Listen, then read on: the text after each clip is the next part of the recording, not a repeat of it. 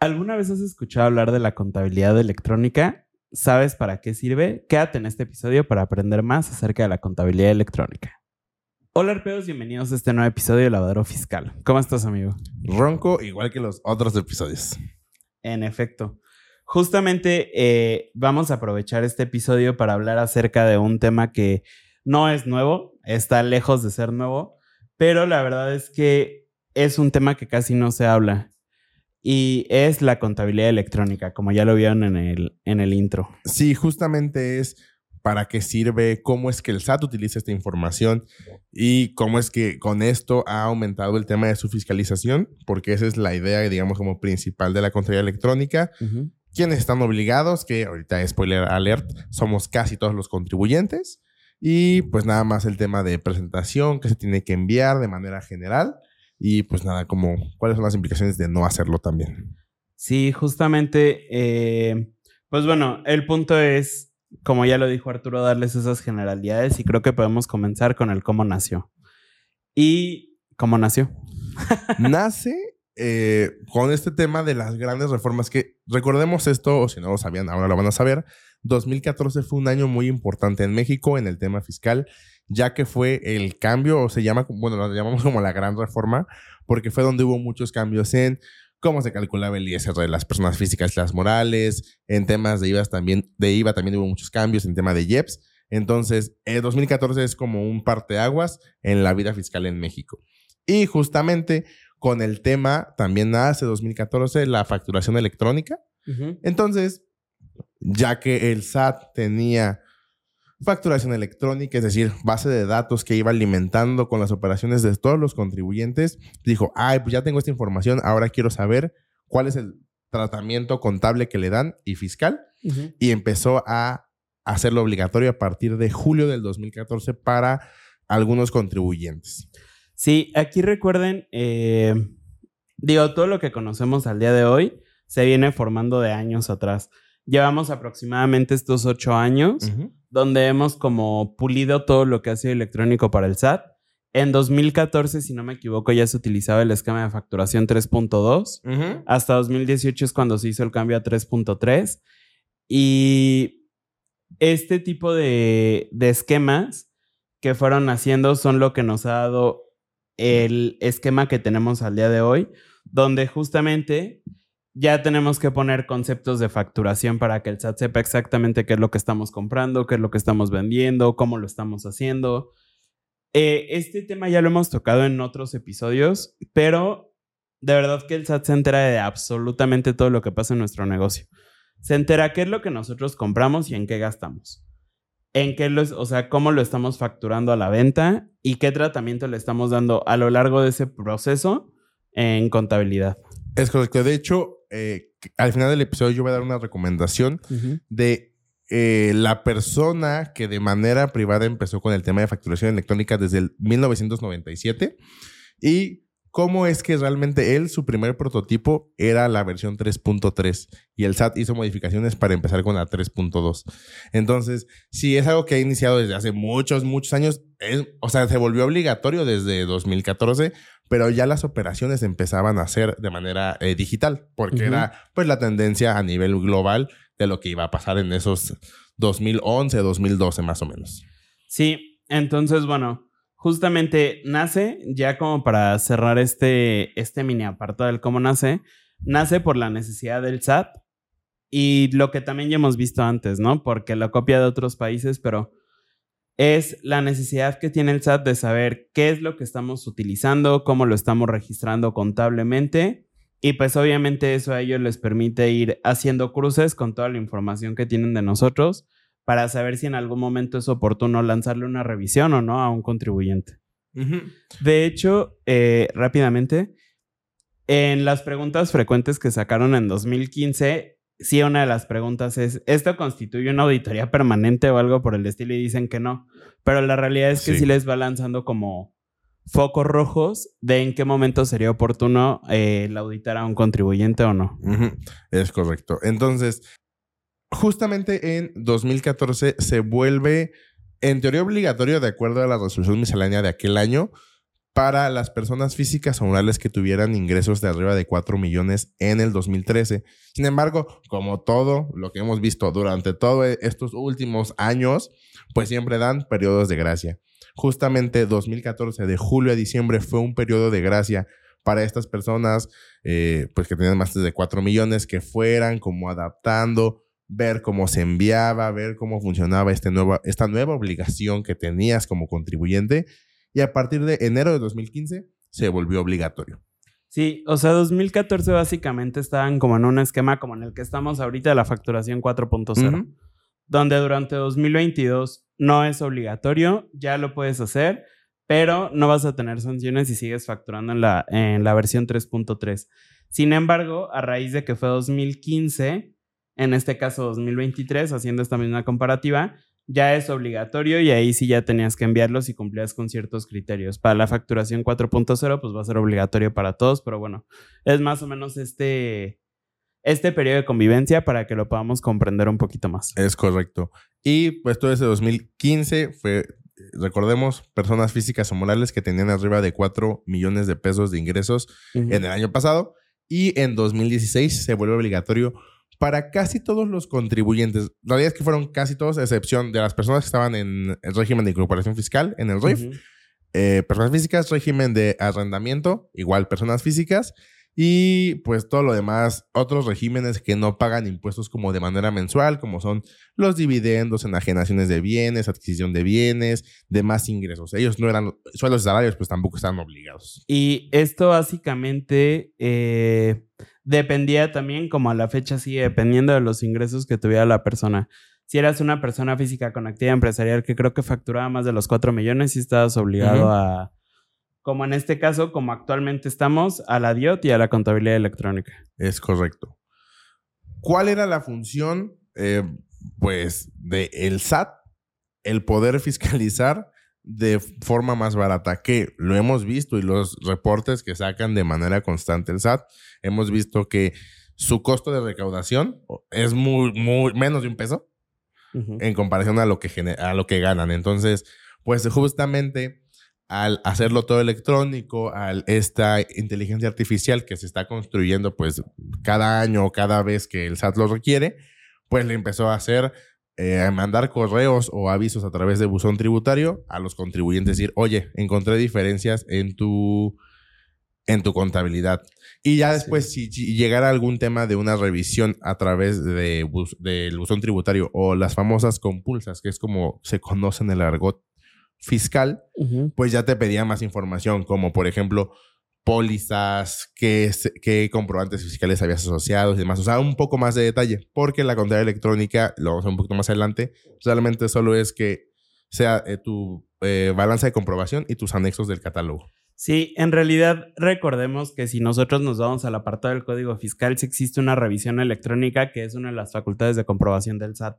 Entonces, ellos sí nos pueden solicitar todo, todo, todo, toda esta información. Y de hecho, la mayoría de los paquetes contables, al menos voy a hablar de Compact, que es del que estoy 100% seguro, sí nos permite generar un archivo electrónico con toda la contabilidad que nosotros normalmente manejamos. Es por eso que es la importancia, digo, y esto únicamente lo van a entender las personas que están como dedicadas a la contabilidad, pero no es tan, tan amplio. Denme un segundo las personas que escuchan por saber más de este tema. Es por eso que cuando nosotros registramos normalmente una póliza, tenemos que asociar todos los FDIs para que justamente cuando nosotros le enviemos estos archivos al SAT, y digo, también les interesa a todos, sus contadores lo que tienen que hacer cuando lo revisan o cuando más bien realizan la contabilidad es que en cada póliza que ellos creen tienen que asociar cada uno de los XML que pertenezcan a esa póliza de tal forma que cuando se le envíe esta información al SAT, ellos puedan ver exactamente cuál fue el XML que se consideró en cada una de las pólizas para saber si era deducible o no de acuerdo a sus criterios. Entonces, pues bueno, de verdad es importante que sepan que sí hay una forma de revisar em, que no es tan cara. Sí, eh, básicamente pues todo es pura base de datos porque ya estamos acostumbrados y es algo que, así como las facturas, pues es una obligación que tenemos. Eh, cuando se presenta, eso también sería importante que lo sepan. Hay plazo, depende si eres una persona física o una persona moral. Si eres una persona física, tienes hasta, el hasta los cinco días del segundo mes después de que se realizaron operaciones. ¿Qué es esto? En palabras normales. Vamos a pensar ahorita, eh, bueno, esto es octubre, no sé cuándo sale este episodio, pero ahorita en octubre estamos realizando la contabilidad de septiembre. Nosotros acabamos septiembre, los impuestos los pagamos a más tardar o más o menos el 17 de octubre y para el envío de la contabilidad electrónica tenemos hasta el 5, bueno, 5 días hábiles. Para las personas físicas. Ajá, y 3 días hábiles para las personas morales.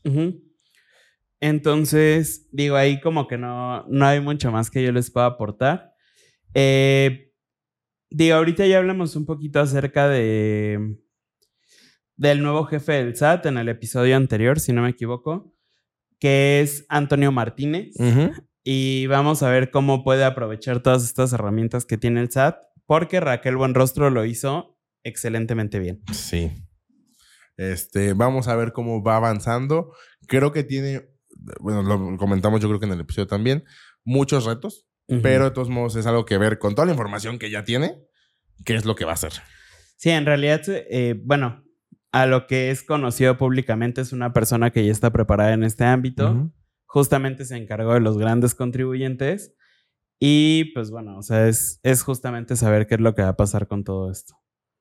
Pero bueno, ¿y cuál es la importancia de enviarla? Básicamente la importancia de enviar esta contabilidad electrónica es que hay multas. eso, eso es lo que es absolutamente importante. Ah, bueno, eh, en algún momento hubo algunas personas que se lograron amparar por esto de la contabilidad electrónica y para esas personas pues se dio un plazo de suspensión, si no me equivoco, y ellos no estaban obligados a enviarlo por un periodo de tiempo. Pero eh, tengo entendido que ya después como que se fueron eh, limpiando todos esos procesos y actualmente la mayoría de las personas estamos obligados a enviarlas. Es correcto. Y entonces las multas están reguladas en nuestro flamante Código Fiscal de la Federación. Ajá. En el artículo 81, fracción 41, eh, le dudé porque está en números romanos, pero en la fracción 41 nos habla de cuáles son las infracciones en las que podemos caer y justamente nos dice que el no ingresar la información contable a través de la página de internet del Servicio de Administración Tributaria siendo obligado a esto. Básicamente todos estamos obligados a menos de que haya una disposición expresa en contrario. Y luego en el artículo 82 nos dice cuál es la multa que va a tener esa infracción. Y aquí sí, déjenme ver, es el 38, la fracción 38. Dice, respecto de las señaladas en la fracción 41, eh, va a ser 6.140 o 18.410 por no ingresar la información contable. Esto recuerden que es por cada eh, periodo que estuvimos obligados a hacerlo. Entonces, pues ahí sí ya echamos números y nos vamos, por ejemplo, a la de 18.410, pues vamos a tener una multa de por año 18.410 por 13, porque se hace un envío anual, 239.330 por cada año que nos haya enviado contabilidad electrónica. Si se dan cuenta, pues es algo que para la autoridad es muy importante y esa es la importancia de presentarla. Algo también antes como de que cerrar, porque la verdad este episodio es muy corto, pero es en este 2022, quienes no están obligados a presentar contabilidad electrónica son personas físicas con actividades empresariales o servicios profesionales que en el 2021 no hayan tenido ingresos mayores a 4 millones de pesos. Las personas eh, en arrendamiento, personas físicas en el régimen de arrendamiento, también que no hayan tenido mayores de mayor de 4 millones de pesos en el 2021, no están obligados. Plataformas tecnológicas, igual. Eh, reciclo, por resolución miscelánea, no están obligados. Ni morales ni físicas. Ni morales ni físicas y tampoco el RIF. Entonces, pues ya creo que no hay mucho más que les podamos comentar de esto. Solo vimos la importancia de hacer este episodio porque de verdad creemos que es un tema que no se toca tanto y que como ya vieron sí puede tener una repercusión importante en, en cuanto a multas, infracciones y demás. Creo que falta también algo muy importante que cómo se pueden dar cuenta si la presentan o no pidiéndole a su contador que se les envíe, le envíe los acuses. Porque la verdad es que en la opinión de cumplimiento no aparece hasta el día de hoy que estén pendientes el envío de contabilidades electrónicas. Entonces, puede que sí presente sus declaraciones, que ustedes las paguen, que se presente la DIOT, pero si no envía la contabilidad electrónica, es muy poco probable que en su opinión aparezca. Entonces, ¿qué es lo que necesitan? Solicitarle a su contador o al área contable o a la persona que lleve sus impuestos que les envíe el acuse también del envío de la contabilidad electrónica. Y pues creo que es todo ahora sí por el episodio de esta semana. Bueno, tú tienes una recomendación. Sí, tengo una recomendación que justamente es con, no es eh, respecto a la contabilidad electrónica, pero sí al tema de facturación electrónica que en estos meses y todo este año he estado como viendo 3.3, 4.0. Es un episodio de Dimes y Billetes. Es el episodio 6 de Maurice Dieck. Él es un economista o habla mucho de ahorro y demás. Es el episodio 6 que se llama Disrumpiendo una industria completa con Gerardo Ruiz Rocha. Básicamente este episodio él lo que comenta es que fue de los pioneros en iniciar con comprobantes digitales. No habla realmente del comprobante fiscal digital, sino que él empezó desde el 1997 la industria de que pues las facturas ya no fueran en, en papel, sino que empezaran a ser digitales. Él menciona, por ejemplo, que su primera empresa era sí una empresa de tecnología, pero además también era la imprenta, porque antes las facturas eran eh, pues físicas y solo algunas imprentas podían tener estos eh, autorización para emitir, eh, pues sí, imprimir las facturas físicas. Y cómo fue cambiando todo su modelo de negocio, cómo es que en teoría el SAT le llama para decirle, a ver, explícame tu, tu, lo que estás haciendo, no te entiendo.